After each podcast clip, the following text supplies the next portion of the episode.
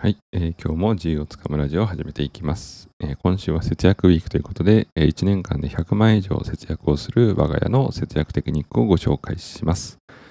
はい、ということで、えー今日の1個目ですね。今日の1個目は、ワンプレートメニューで食べ過ぎを避け、バランスの良い食事をするっていうのがあ1つ目の節約テクニックです。でワンプレート、これね、あの最強です。まあ、なんでかっていうと、まあ、一度に食べる量がわかるので、まず食べ過ぎ防止になります。もう普通に見ただけで、あ、今日はこれぐらいの食事量なんだってわかるので、もうそれで十分です。で、二つ目は、まあ、彩りがわかるので、バランスのいい食事になりやすいです。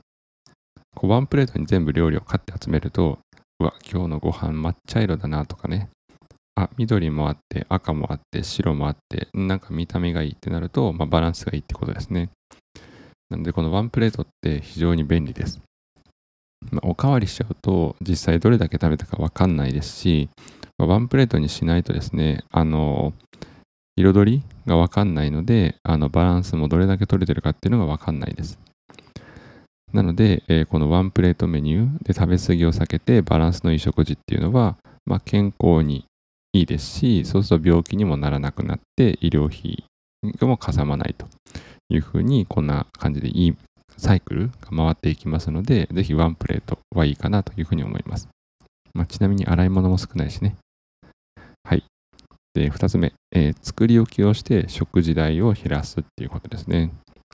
特に平日です。あのーまあ、出勤している場合、まあ、買い外食したり、まあ、コンビニで買ったりいろいろあると思うんですけど、まあ、以前ご紹介した通り、外でご飯をね、外食したりコンビニで買うっていうのは、まあ、結構お高いです。まあ、ただ自炊をしたいんですけど、ただお弁当を作るのもめんどくさいっていうのもあるので、そういう時に便利なのが、あの作り置きをしておくってことですね。まあ例えば、ま週末家族でカレーを食べるっていう時に、もうカレーをですね、あのもう5人前ぐらい作っておくんですよ。そしたらあとはもう冷凍して、あのお弁当として持っていくだけですから。わざわざお弁当のためだけに時間を作るっていうと面倒ですけど、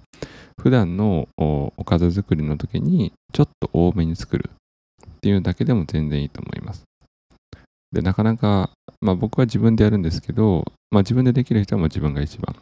で、なかなか料理が得意じゃなくて、あの奥さんとか旦那さんにお弁当をなんとかしてほしいなっていう時は、普段のご飯、普段の夕ご飯を作る時にもう一人前多く作っといてくれないって言って、それだけ作り終わったら、あの普通に別皿で残しておくわけですよね。で、次の日、タッパにご飯とそのおかずを入れれば、もうそれで十分ですから、十分お弁当になりますんで、まあ、そういう作り方もいいかなというふうに思います。はい。で、今日の3つ目、えー食品ロスを減らすっていうことですね。で、これはもう分かる通り、食品ロスが減れば節約になります。で、食品ロスを減らすためにどうすればいいかっていうことですけど、あの買い物をまあ最小限にするのがいいです。結構前って、まあ、これも使うだろうとか、これもどうせ食べるしとかっていうので、あの、まあ、なんとなくこう、いわゆるワンアイテム、ツーアイテム、ちょっと余分に買っていたりすることもあったんですけど、あの、そうしていくと結構無駄な買い物の元です。なので、実際はもう最近はもう最小限で買うようにしています。でもしなんかですね、材料がなくなったら買いに行けばいいんです。なので、特にネットスーパーが便利ですね。まあ、配送料はま100円から数百円っていうところもあると思うんですけど、まあ、余計な買い物をしなくなりますし、ま往復ね、買い物行くだけでも1時間ぐらい簡単に時間を使ってしまうので、それを考えたら、もう食品ロスを減らすために、え必要最低限のお買い物をネットスーパーでするっていうのは、もう全然いいことだと思います。まあ、さらに店内にあるね、広告に目を奪われないので、本当に必要な食材だけを買うことができるので、あの、ぜひ、この、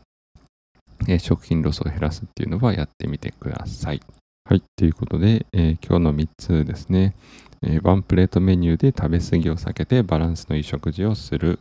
えー作り置きをして昼食代を減らす、そして3つ目は食品ロスを減らすというこの3つでございました。えー今日も聞いていただいてありがとうございました。良い一日を。